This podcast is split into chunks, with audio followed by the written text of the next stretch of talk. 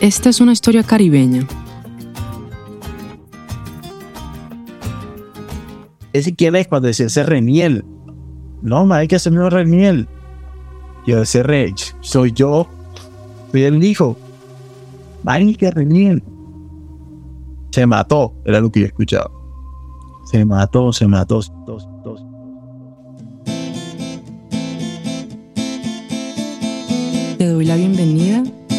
Moto llamada Libertad.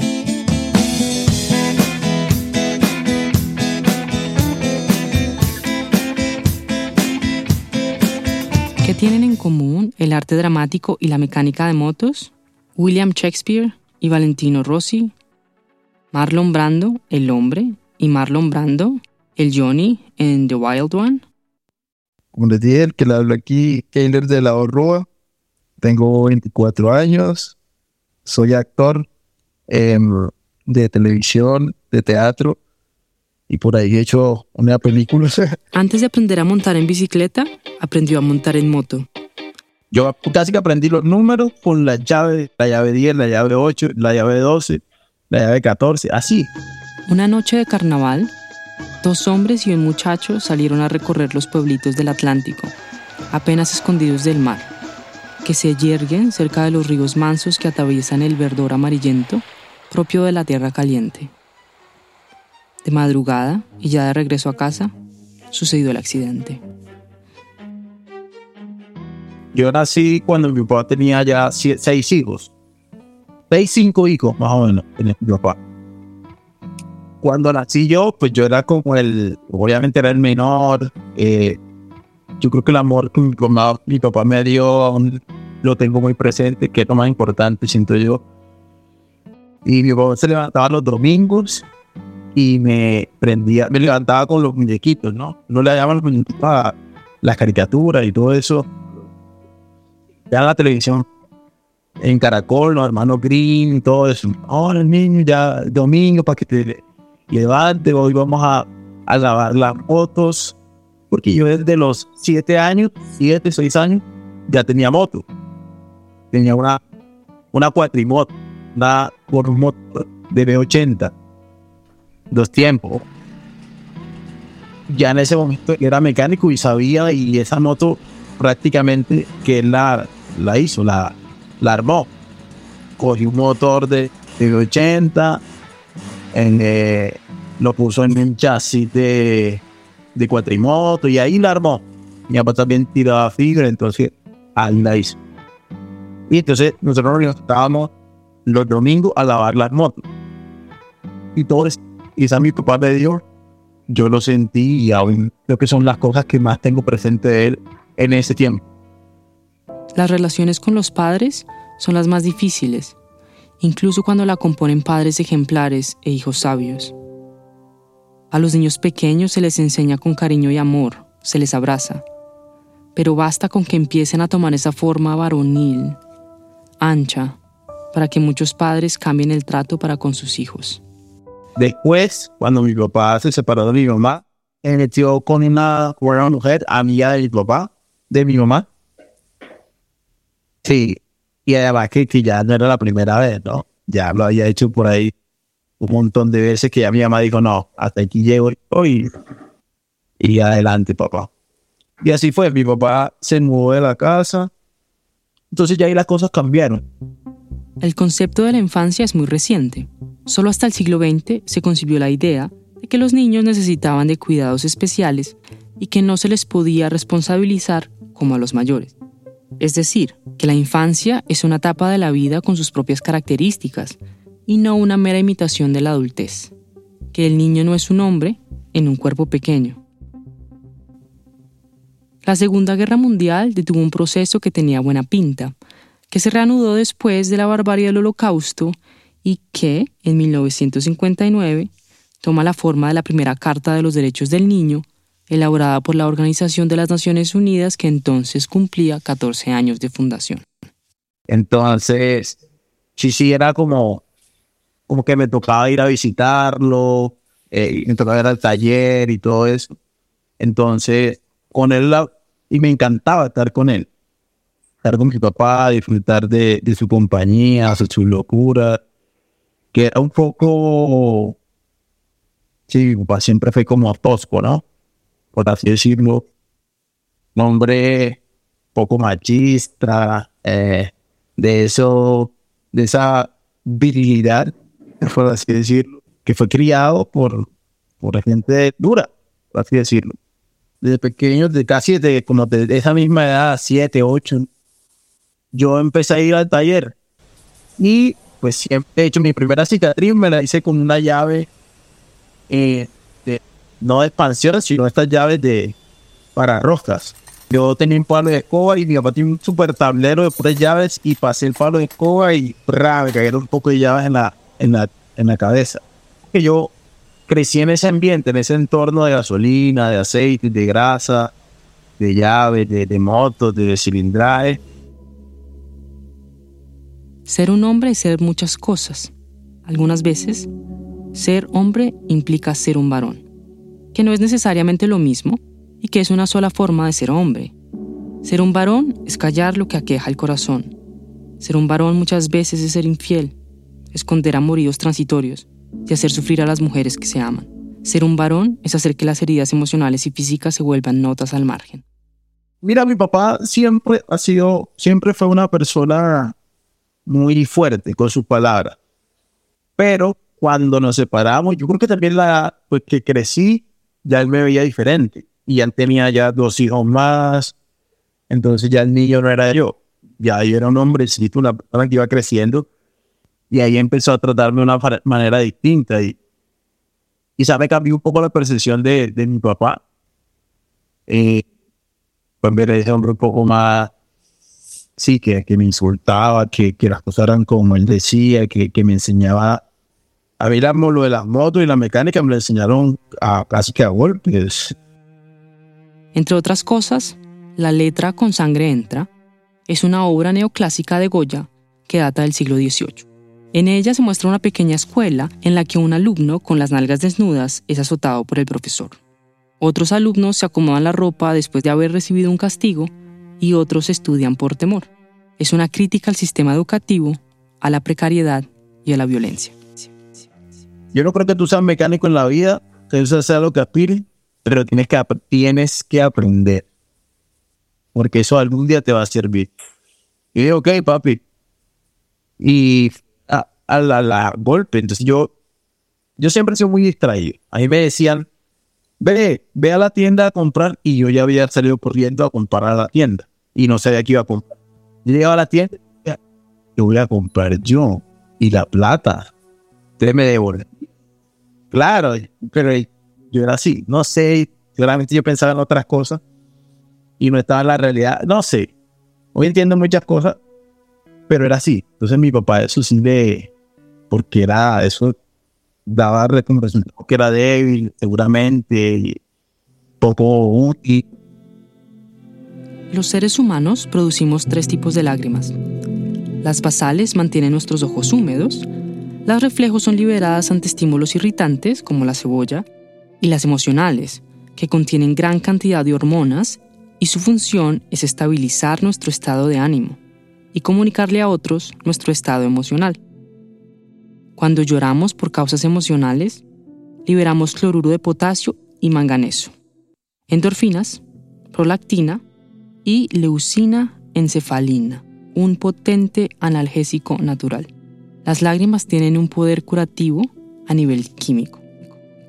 Mira que yo, yo las motos la vi muy normal en mi vida. O sea, para mí era que, que todos los niños tenían una moto, porque yo, yo andaba en esa, en esa moto eso todos los domingos y me iba para el taller con él. Él en su moto, una, iba, iba atrás en mi motico. Digamos que yo, como mi primera rodada, así, era con mi papá de mi casa al taller, en mi motico. Yo iba con, con mi papá para todos lados. Entonces, eh, él me enseñó, él me dijo, yo no tenía bicicleta, pero tenía una moto. Entonces andaba yo en la moto, ya con él. Y él me enseñó, obviamente, no, este es el acelerador, eh, aquí pone el pie, o oh, niño, entonces me, me, agarraba con la mano suavecito. Por eso me puso el acelerador de, de cuatrimoto, era un acelerador de, como el que conocemos, que es una moto normal, sino el cuatrimoto. ¿Qué me, qué verá más fácil? Eso se hace porque, porque la cuatrimoto uno como está maniobrando y necesita como más fuerza, uno puede que acelere inconscientemente o sin querer. Y eso, por eso mi papá me ponía eso. Y los frenos eran también de mano. Entonces, eso fue, y para mí cuando me enseñaron a manejar moto de cambio, yo creo que eso me traumó también mi papá. Y sí me costaba un poquito, no sé por qué, yo creo que era el nervio, ¿no? Porque yo tenía muchas inseguridades con mi papá porque decía, yo no soy pero yo no, no soy como él, o sea, a mí, yo soy despistado, soy torpe, hago las cosas mal. En Blowing in the Wind, Bob Dylan comienza con una estrofa que pregunta.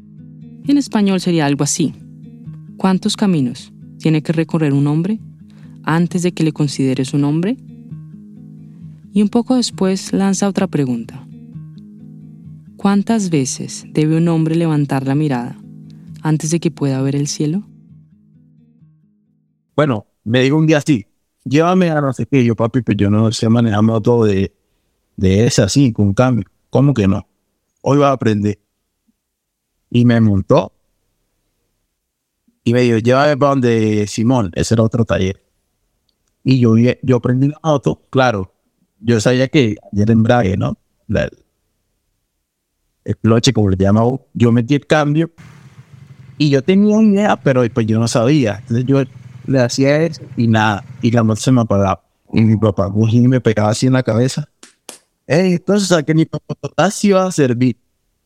Esa palabra, ¿no? Con el verdadero motorista. Y así me decía mi papá y me decía, uy. La masculinidad de un varón alberga un tipo de soledad temible, la obligatoria. Para algunos, ser hombre tiene que ver con ser capaz de hacerlo todo en soledad, porque ser hombre implica haber nacido con el conocimiento que nos ha tardado varios miles de años en acumular en la cabeza, en las manos, en el corazón. Ser hombre implica no necesitar de un guía ni de una explicación de un profesor. Significa ser maestro antes de adquirir maestría. Entonces yo, ahí sí yo noté la diferencia, pues cuando mi papá me enseñó a esta motico que no tenía cambio, que solo era acelerando, que fue distinto a cuando ya me enseñó a, que ya crecí, ¿no? A una moto con, con, cambio y embrague. Pero aprendí solo. Básicamente 12, 12, 13 por ahí. Tenía para manejar. Y a esa aprendí. Ya mi papá cogió la moto, fuimos donde teníamos que ir, donde volvimos. Yo en la noche cogí esa moto y dije, hoy va a ser el día. Y ahí le fui dando. Ya casi que dos, tres días ya yo sabía manejar, o sea, bueno, lo que cabe, ¿no? Sabía salir con la moto y entonces ya ahí empezó, ahí empecé a manejar moto con embrague. Confianza es la seguridad de que alguien va a actuar de la forma correcta ante una situación determinada. Muchos expresan su gratitud, su respeto y su confianza a través de acciones. Las acciones no solo son actos, son también testimonio. Yo sabía, yo sabía que, que de una u otra forma él confiaba en mí y le gustaba pues como él lo hacía cuando me empezó a dar su moto, que me empezó a dar. Por ahí él tenía una RX 115, creo que era esa de RX. Era vino hermosa, recién pintada, porque él pintaba también y personalidad. Y él me la dado. Y yo decía, epa, ya él sabe que pues, no se lo va a estrellar. y, y, y está a soltar su moto y ahí ya, ya íbamos y, yo manejaba lo mío y él lo subí. Las manos son esa parte instrumental del cuerpo humano que nos permite escribir, pelar cocos, aceitar cadenas, tocar el piano, acariciar. Ah, no, yo, te tengo que contar algo y es que yo nací con seis dedos en las dos manos. Eso es de mi papá. En, sí, mi papá nació con seis dedos en cada mano. Yo también, otro hermano también y otro hermano nació con seis dedos pero en los pies. Es que en la familia, en, la familia de hermanos somos cuatro con dedos. Ex. Entonces me lo cortaron El primero lo cortaron a los cinco años y el otro me lo... No, cuando nací, perdón. Y el otro me lo cortaron a los seis años. Mis manos tienen esas heridas de los dos dedos, unas que me... que... y son un poco toscas, la verdad. Mis manos son... Tengo que decirlo, son toscas. La polidactilia no es tan infrecuente como se cree. Uno de cada 500 niños nace con dedos supernumerarios y es más prevalente en hombres que en mujeres. Entre más grande tenga la mano y más sucia, eres más hombre. Yo decía, yo quiero tener la mano como mi papá. Yo veía la mano de mi papá así grande, como dice uno en Barranquilla, callosa. Y decía, no, yo quiero tener la mano de mi papá, o sea, y es sucia. Entonces yo metía la mano en la gasolina, como cuando lavaba los, los carburadores. Ya hoy pues, las cosas son un poco distintas y siento que ya casi que uno como actor tiene que cuidarse en todos los sentidos porque el cuerpo de uno es nuestro trabajo. Entonces yo como que intento ahora mantener las manos limpias, las uñas muy bien eh, puestas. Eh, no sé, ¿sabes que, que, tengo ahora viendo, ahora que me hace la pregunta, sí tengo como muchas cosas que me hago en las manos que no sé, como que la, porque no tengo cuidado, como que las meto en cualquier lado o que cojo cualquier cosa de la manera que no es adecuada, entonces por ahí me hago una herida y no me cuido la herida. Los hombres no lloran. Los hombres tienen las manos grandes y untadas de grasa, arañadas por los motores y callosas de tanto trabajar. Parezco mucho a mi papá en muchos sentidos, ¿no? porque fue lo que vi, lo que quizá me enseñaron.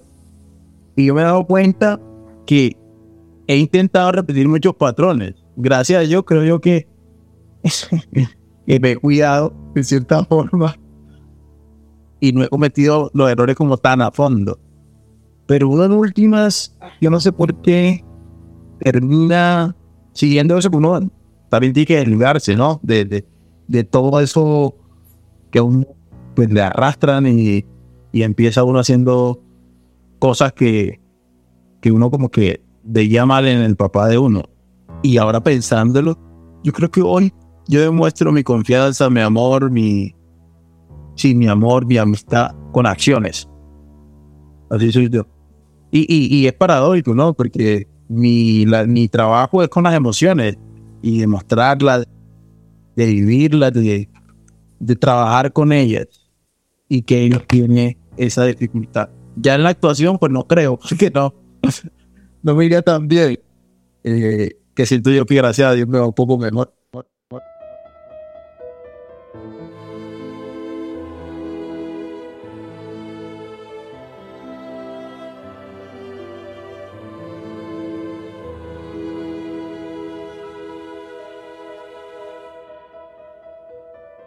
Decir qué es un hombre o qué hace un hombre es una misión demasiado difícil que me excede. Pero sí se puede decir esto. Simone de Beauvoir, la filósofa, escritora y activista, dijo a propósito de las mujeres, no se nace mujer, se llega a serlo. Algo paralelo podría suceder con respecto a los hombres. Lo que hacen algunos hombres es convertirse en hombres.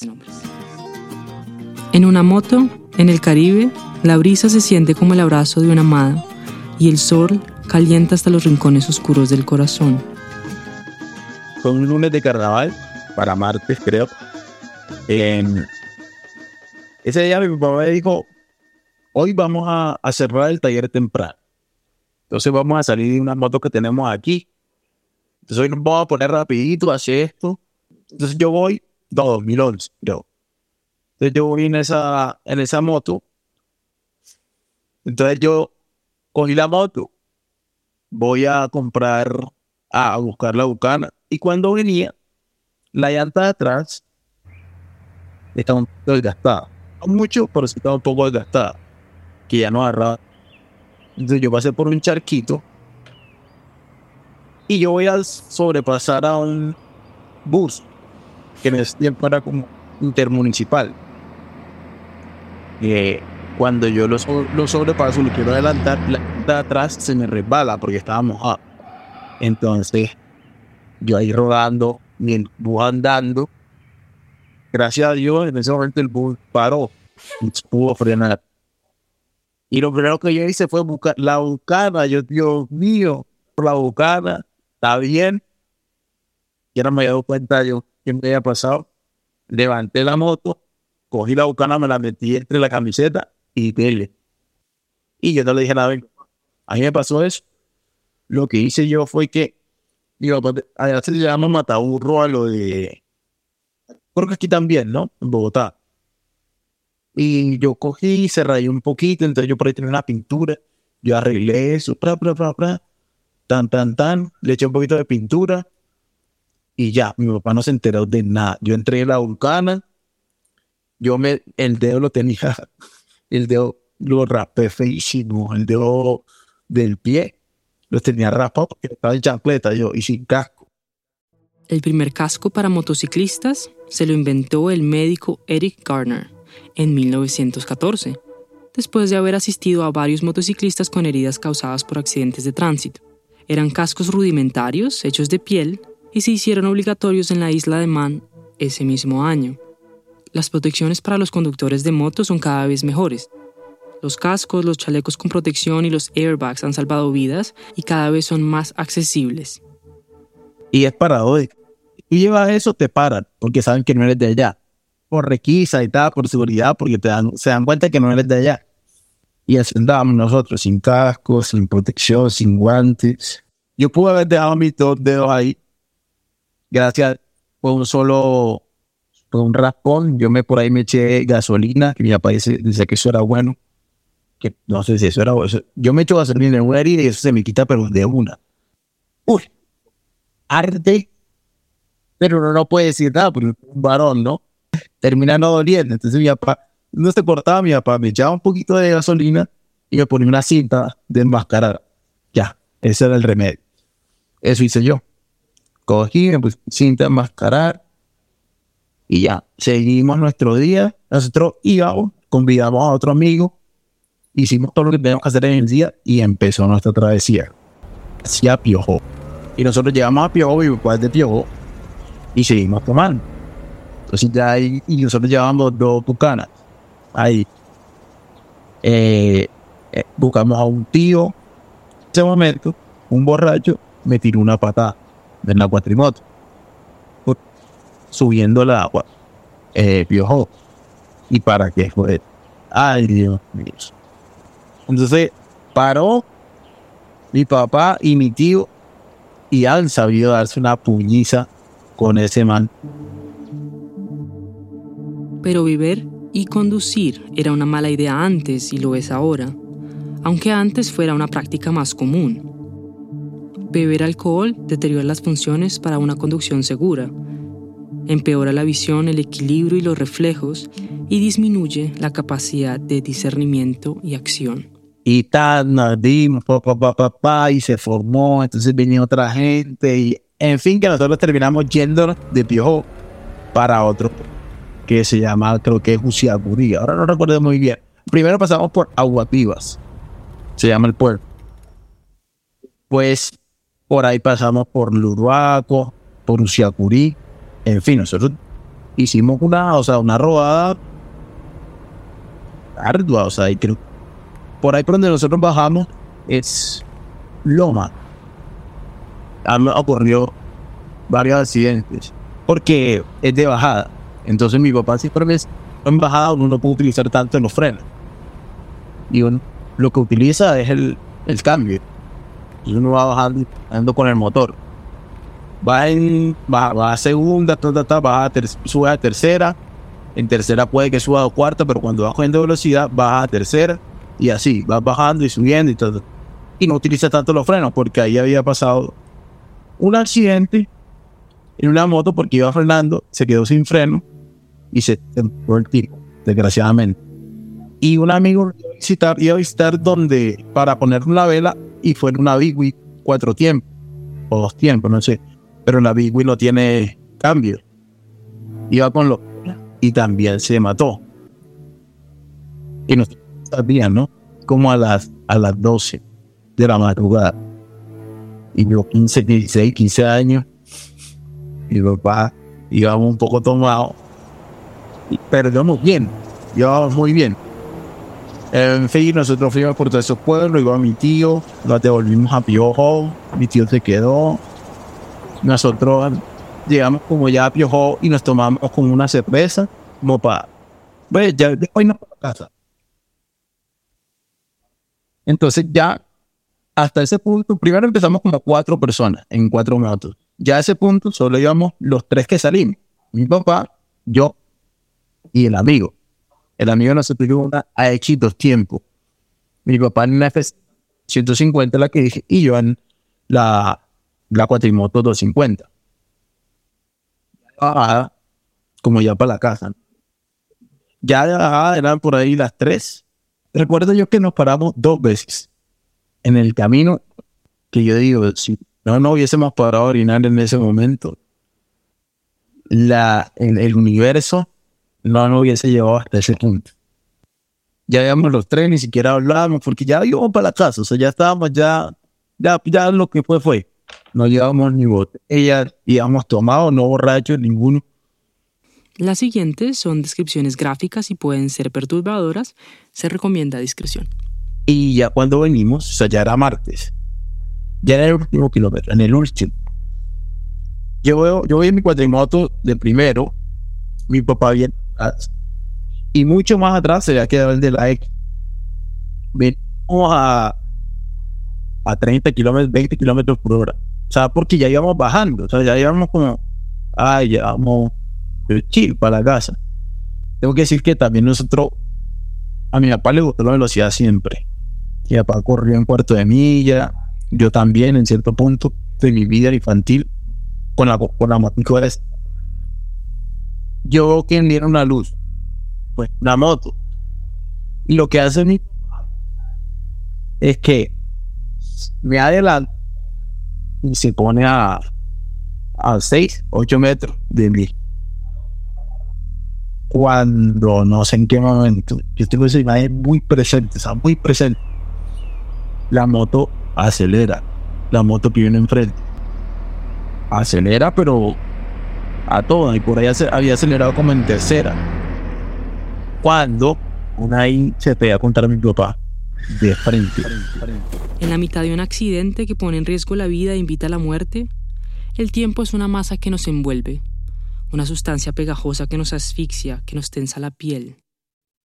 Y cuando veo que eso es de frente, o sea, yo, el impacto fuertísimo, tanto fue el impacto que la FZ tiene un carenaje en el, en el tanque en la moto. Y yo veo donde ese carenaje sale para arriba. Esa tapa voló para arriba. Sí, o sea, yo, yo tiene los efectos que he hecho en mi, o sea, en mi vida de película, he visto algo así. Se echó para arriba de eso. Y ahí de una las luces se apagaron y veo donde mi papá cae ahí mismo. O sea, ni siquiera mi papá vuela nada. Cae ahí mismo. Yo como voy a pocos metros, me tocó soltar la moto porque iba también a chocarme con ellos. Solté el cacho para un lado y me tiré para el otro. Y con las manos me resbalé así y me raspé un montón. Pero yo en ese momento, yo, no, yo se lo juro que yo no sentía nada. Yo no sentía nada. Y, y cuando yo a mi papá lo que veo, o sea, no hay, una imagen más desastrosa en mi vida que yo he tenido que esa. Mi papá está botando sangre por la nariz y de la nariz, le, como estaba boca arriba, le llegaba a los ojos. Y salía como, no una sangre fluida, sino como así de, que hace como espumita. Y la, y por la boca botando sangre. O sea, la cara mi papá era, yo no la veía. Lo primero que yo hago en mi, en mi ignorancia y cogerlo por la cabeza y lo volteo hacia mí así. Y digo, párate, papi. Y pues obviamente mi papá no me respondía, estaba inconsciente totalmente. Y yo le quitaba la sangre de los ojos porque yo decía, pero ¿qué? ¿Dónde estaba dando sangre? Y yo le pasé la mano por la nariz, de arriba hacia abajo, y coágulos de sangre salían así. Y yo bajaba y, y yo no lloraba era como si yo estuviese, no sé, en automático. Y, y las manos, eh, los dedos en la boca. Y me que tenía ya coágulo de sangre en la boca. Tiempo a mí se me distorsiona un montón en ese momento. No sé si yo de una, ¿sabes? Fue tan denso que, que es como que todo se hace silencio, ¿no? Como que por un momento pasa el choque todo queda en silencio. El silencio absoluto no existe. No podemos oír el silencio. El sonido se siente. El ruido se siente. Y por dentro solo hay como un pitico y literal, como pasa en las películas. Entonces yo le sacaba los dientes a mi papá de la boca. Tengo la sensación donde yo le entre el mentón y la comensura del labio inferior tenía un hueco. Ahí mi papá. Y yo con el dedo recuerdo, en mi misma cosa le metí el dedo por ahí. Como que a la cara se había dado cara con cara con el tipo. De por dentro, mi papá estaba reventado, pero al 100. O sea, mi papá le salía sangre por todos lados, por dentro. Porque los huesos de la cara habían partido. Llegó mi amigo, el amigo de nosotros, y me dice, no lo muevas, no lo muevas, no lo muevas. Ahí que reñían. ¿Qué pasó? ¿Qué pasó? Y yo, no, estoy madre aquí. Y, y, yo, yo miraba el tipo y el tipo no hacía nada. O sea, el otro estaba ahí, no botaba sangre, no hacía nada. O sea, nada, nada. En ese momento ya empezaron a llegar como la gente que vivía cerca y escuchar el golpe. Entonces ya se reñía, se mató, era lo que yo escuchaba. Se mató, se mató, se mató.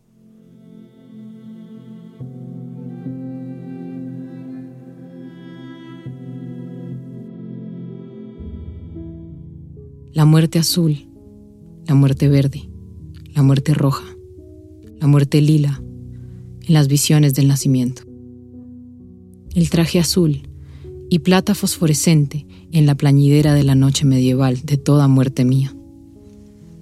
La muerte está cantando junto al río. Y fue en la taberna del puerto que cantó la canción de la muerte. Me voy a morir, me dijo, me voy a morir.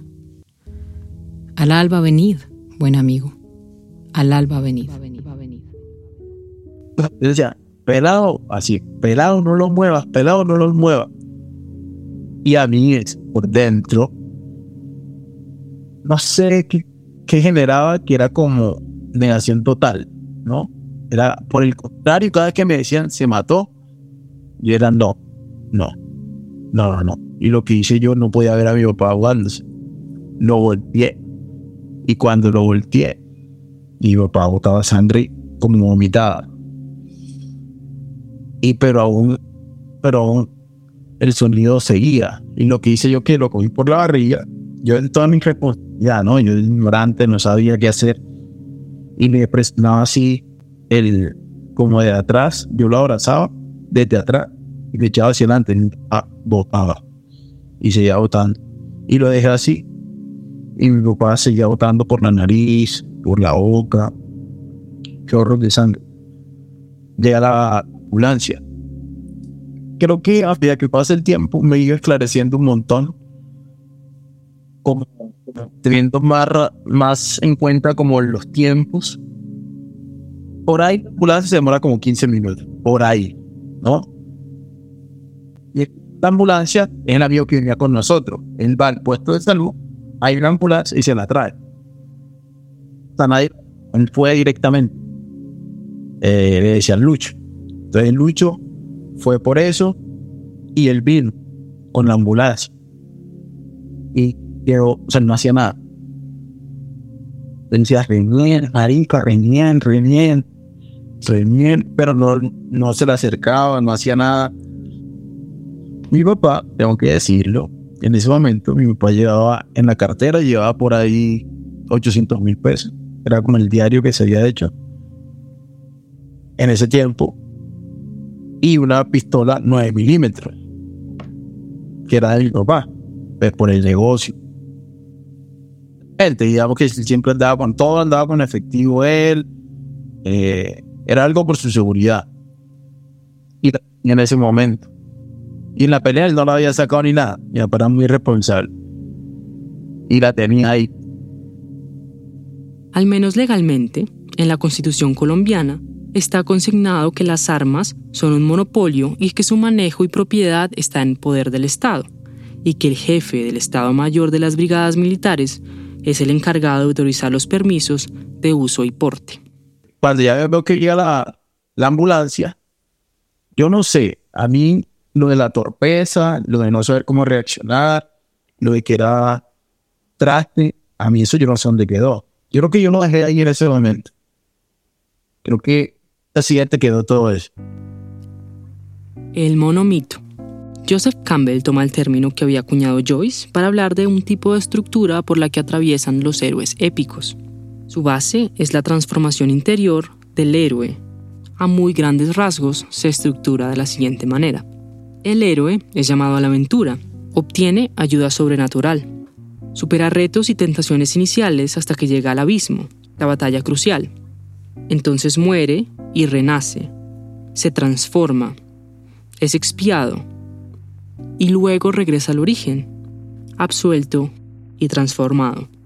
Mi papá siempre andaba con una navaja. Entonces yo no se la quité, corté la, el cinturón y corté el... Yo no sé dónde sacaba fuerza yo para levantar a mi papá, para cortar eso con una, con una facilidad, para coger el bolso también, cortarlo y cogerlo. La camisa yo se la desprendí totalmente. Uy, metí la, el arma en la pretina y la, el bolso donde estaba la plata. Y yo me voy con la, con la sorpresa que la ambulancia nos iba a llevar a mi papá. Escuetamente se entiende la legítima defensa como la reacción adecuada y proporcional ante una agresión y desde la antigüedad se considera lícita. En Colombia, la legítima defensa tiene tres modalidades. Objetiva. El agresor le dispara al agredido y el agredido dispara de vuelta. Subjetiva o putativa. El agresor apunta con un arma de juguete y el agredido le da muerte. Presunta o privilegiada.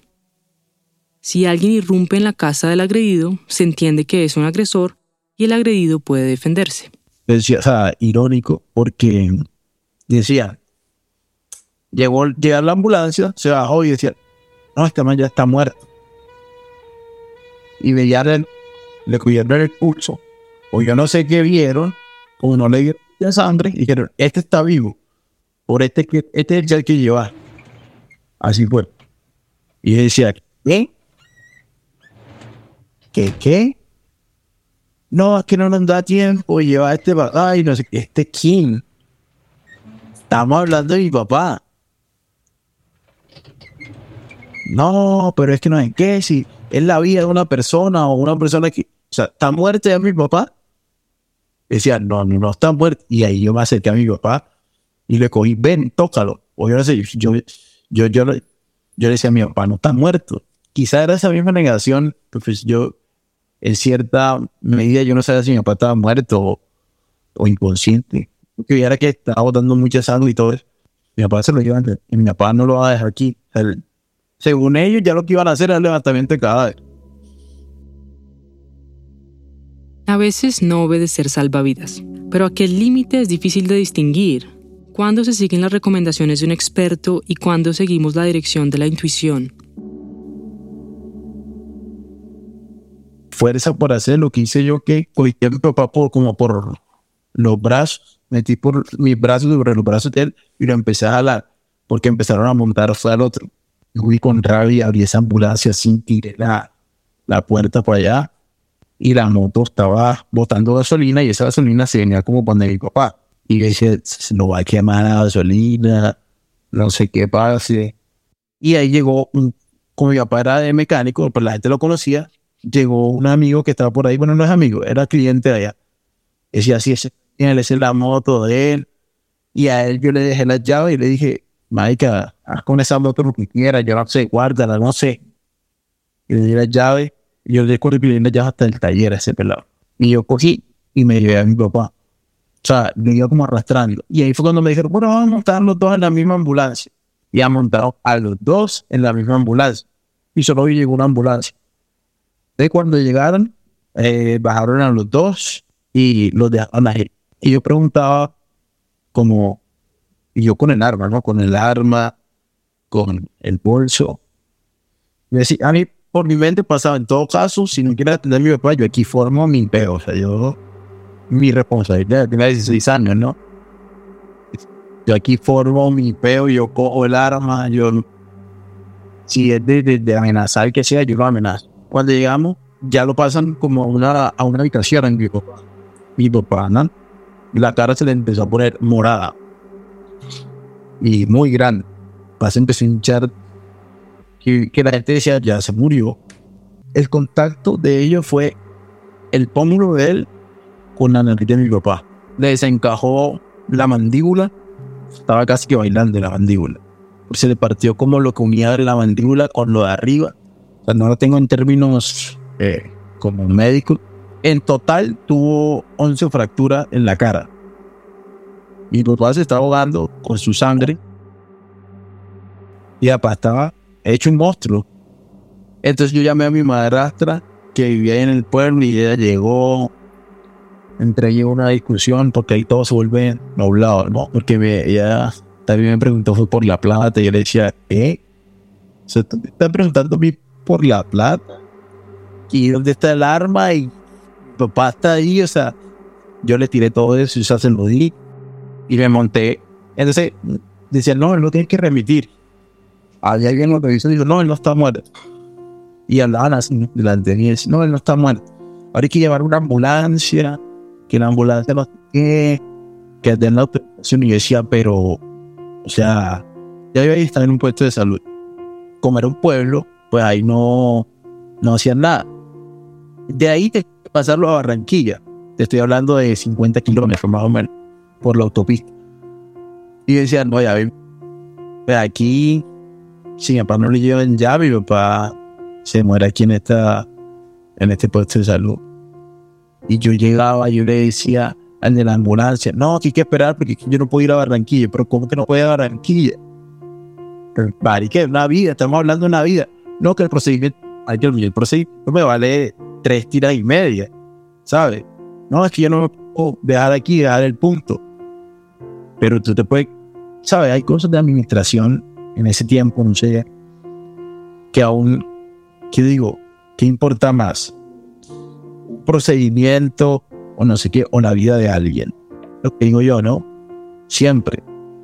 Y que dicen, no, que, tengo que hacer esto, que, que yo no me puedo mover de aquí dar el puesto solo, tiene que venir una ambulancia, no sé qué, esa ambulancia está en Tubará, de Tubará acá tiene que llegar, pedir una autorización y para dónde lo van a llevar por todas esas cosas, ¿no? Yo decía, no, mi papá, pues mi papá aquí llegó. Pero por dentro hay esa cosa de yo no podía permitir eso. yo era la única persona que estaba ahí. No pueda pasar. Yo vi a mi papá, yo, yo decía, eso no, no va a pasar. Aquí no va a pasar eso. Mi papá no se va a morir aquí conmigo. O sea, yo fui la, persona, la, única, la última persona que lo estoy viendo. O sea, yo viví. O sea, no puede pasar aquí la noche creo que ha sido, no, creo que la peor noche de mi vida es esa. Yo, no de sangre de mi papá, no había botado una sola lágrima, no, había, no me había desencajado, con eso que los hombres no lloran, ¿no? Los accidentes de tránsito son eventos traumáticos que liberan endorfinas y adrenalina. Las endorfinas reducen el dolor y la adrenalina prepara el sistema para huir o pelear después de haber llegado al hospital, ¿no? 40 minutos, empezaron a avisar a toda mi familia. Yo no pude. Cuando ya, bueno, salió de la remisión y me montaba mal, para él. ¿Quién se va a poner? Yo le dije, pues yo. No, yo. Mi madre, no, que me, yo dije, no, yo, yo soy el. Ahí fue donde me quitaron todo, la plata, todo, está. Eh, y llegamos, o sea, fuimos como en el camino a Barranquilla y yo le preguntaba a ellos, mi papá se murió, está vivo, está consciente, ¿qué hacemos? O sea, porque mientras en la ambulancia no iban haciendo nada. Yo lo que vi es que en una película, yo en ese momento decía, no, ellos van ahí haciéndole ya cosas, ¿no? O sea, yo en mi mente, ¿no? Eso, ignorancia, ellos ahí le van, lo van limpiando siquiera, o le van quitando la sangre, o le ponen la cosa esa para que respire. Porque yo decía, cuando está respirando, si la nariz la tiene vuelta, nada, seguramente, pues no sé, o sea, yo le preguntaba, pero está inconsciente. Él me decía, hay que ver cómo llega. Yo, ¿cómo que hay que ver cómo llega? O sea, ella, no, no podemos hacer nada. O sea, ya, él estaba tomado. Y yo, pues si estábamos tomados, y enseguida hizo la cara, ah, claro, ya uno lo toma responsable, como que nos lo buscamos, como que no los merecemos. Entonces, cuando llegamos ya, ya, van a mi papá, lo pasan a observación y me llaman. Echen. El, el familiar de Reniel de Laos, yo bajo esta ola. El man ve que un niño de 16 años en reposo, imagínate. Hola, ¿cómo estás? Y yo, bien. ¿Y estás bien? ¿Ves que estás bien seguramente? Y yo, sí, sí, estoy bien. Yo decía, ¿qué tiene mi papá? Eh, tu papá está muy mal, te lo tengo que decir. Para que el niño responda, un, un pelado responsable, un pelado responsable no me dijo, maduro, consciente, que sabe cómo son las cosas, tu papá no está bien. Tu papá tuvo múltiples fracturas en la cara, tienen coágulos de sangre, estaba sangrando. Necesito saber qué pasó ahí también están viendo lo del seguro, ¿no? A esas preguntas que me hacen es para ver si lo pasan por SOA, por todo ese tipo de vaina. ¿O qué pasó? Yo no, venía en la moto, tal, tal, tal. El más se cruzó y tales. Ok. Y, y venían tomados, estaban borrachos. Y yo que no, pues sí nos pagan uno whisky. Pero, ok, pues bueno, vamos a hacer todo lo posible porque tu papá eh, salga de esta pero tengo que decirte que tu papá está muy delicado. Yo, ok, muchas gracias, hagan lo posible, ¿verdad? Entonces, eh, ahí me dijeron como que ya iban a empezar a, a trabajar con él. Es cuando, en ese momento, a mí la vida me hizo, ve, ya. Ahí fue cuando me puse a llorar, morí, o sea, todo se me bajó, sentí que ya mi papá, y sí, ya había que, que no iban a poder hacer nada con, con él, que, Sí, llegó mi mamá, no, mi mamá vivía en Barranquilla, yo estaba en, Juan de Acosta. Llega mi mamá, pues, mejor dicho, la desconsolación ahí, yo sin dormir, ya eran por ahí como las 5 de la, de la, de la mañana, 5 o 6, eh, esperando en, en, un, en una urgencia ahí, sentado afuera, sin comer, eh, sin bañarme, si me preguntáis en dónde he estado, debo decir, sucede. Debo de hablar del suelo que oscurece en las piedras, del río que durando se destruye. Yo decía, yo tenía mucha rabia con el que nos asientó, que yo sí pregunté por él, ¿sabes?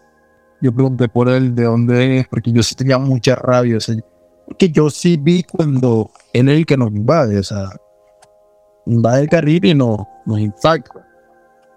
Yo sí lo vi. Yo sí lo vi que fue culpa de él. Y obviamente por irresponsabilidad de todos también las cosas fueron peores.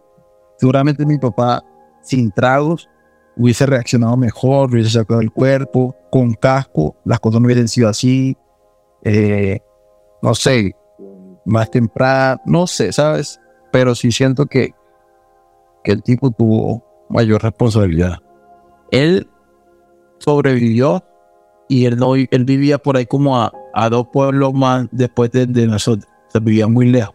El tipo le pasó menos, se fracturó el pómulo. Mi papá dijo, yo no lo quiero conocer. Un niño corre hacia la tienda sin saber qué es lo que necesita. Un niño aprende y se emociona. Hay unos niños que ya demuestran una valentía indómita. Que después de ahí, mi papá cuando nos vimos cinco días después me dijo, me salvaste la vida, niño. Toda la noche escucho el llamamiento de la muerte. Toda la noche escucho el canto de la muerte junto al río. Toda la noche escucho la voz de la muerte que me llama. Y tantos sueños unidos, tantas posesiones, tantas inmersiones. en mis posesiones de pequeña difunta, en un jardín de ruinas y de lilas. Junto al río, la muerte me llama. Desoladamente desgarrada en el corazón, escucho el canto de la más pura alegría. Y ahí empezamos a contarnos como que qué había pasado. Y le decía, papi, que, que se acuerda. Y me decía, yo no recuerdo nada. Yo solamente recuerdo que eso, que me puse delante de ti porque vi una moto que venía, fue como por intuición también, ¿no? Y, y pues ya no recuerdo más. Me dijeron, ¿qué hiciste? Y no sé qué. Yo decía, sí, papi. O sea, el abrazo que le di a mi papá ahí en ese momento, pues no pude dárselo más duro porque pues estaba un poquito golpeado. Pero sí, yo sentía que, ¿sabes? Entendí que mi papá ahí en cualquier momento se podía ir. Pero uno como que con los papás no, uno siente que van a estar ahí toda la vida. Cree que nada va a llegar y, se lo va a arrebatar y ya. Cuando empieza a ver eso, tú dices, no, que me lo puede arrebatar una persona que, que, que no controla una moto, eh, una ambulancia que no se lo quiera llevar, me lo puede arrebatar, cualquier cosa. Nunca tomamos más. Mi papá yo ni él tomó más. Si tomaba, tomaba uno o dos tragos, una cerveza y así. Yo duré unos meses sin manejar moto y me daba mucho miedo, me daba mucho miedo cuando veía que algo se acercaba así como en contravía. Yo decía, va a cruzar. O sea, yo, yo esperaba que en cualquier momento eso doblara y se estrellara conmigo de nuevo. Mi papá dijo que no iba a manejar más moto. Él sigue manejando moto. Toda la vida hasta su fin manejó mecánico. O sea, era como raro que él dijera eso. Mi papá también, después de ahí, no de una, pero sí después, con todos esos cambios que tuvo, empezó a, a, creer un poco en Dios y a buscar un poco como a Dios iba mi papá iba a la iglesia como muy juicioso, congregaba y, y sí, de eso no, no tomó mucho, ya no era ese mismo hombre así. Siento que él psicológicamente, ese accidente, de, más que todo psicológicamente, le pegó muy duro, porque no podía comer por sí solo, o sea, como por un tiempo, ¿no? Después sí, ir al baño, no hay qué, pero siempre fue una persona muy fuerte a pesar de todo lo que me, él me decía, tal, yo nunca tuve resentimiento con él ni nada. Siempre fue amor, más bien que todo. El padre de Keiler, Reinel, murió hace dos años, pero su recuerdo perdura como fuego fatuo. Hoy lo recuerdo más bien como algo bonito, ¿sabes?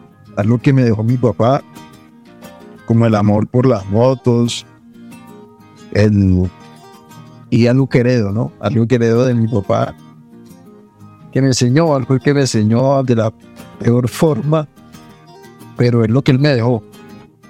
Y en mi mente, y una moto es, es mi papá, o sea, a mí dicen moto y yo lo llevo al contexto de mi papá. Bueno, como les dije, el que le hablo aquí, Keiler de la Orrua, tengo 24 años, soy actor. Eh, de televisión, de teatro, nada. Eh, por ahí grabé una serie con Disney, que es como lo que estoy esperando a que salga con ansias. y gracias a Dios me dio la posibilidad de protagonizar una serie en Disney, que es uno de mis sueños. Eh, entonces, nada, síganme. Si, si la quieren ver, por ahí seguramente saldrá, no sé, este año seguramente para finales, creo que sale. Eh, se llama Champeta, el ritmo de la tierra.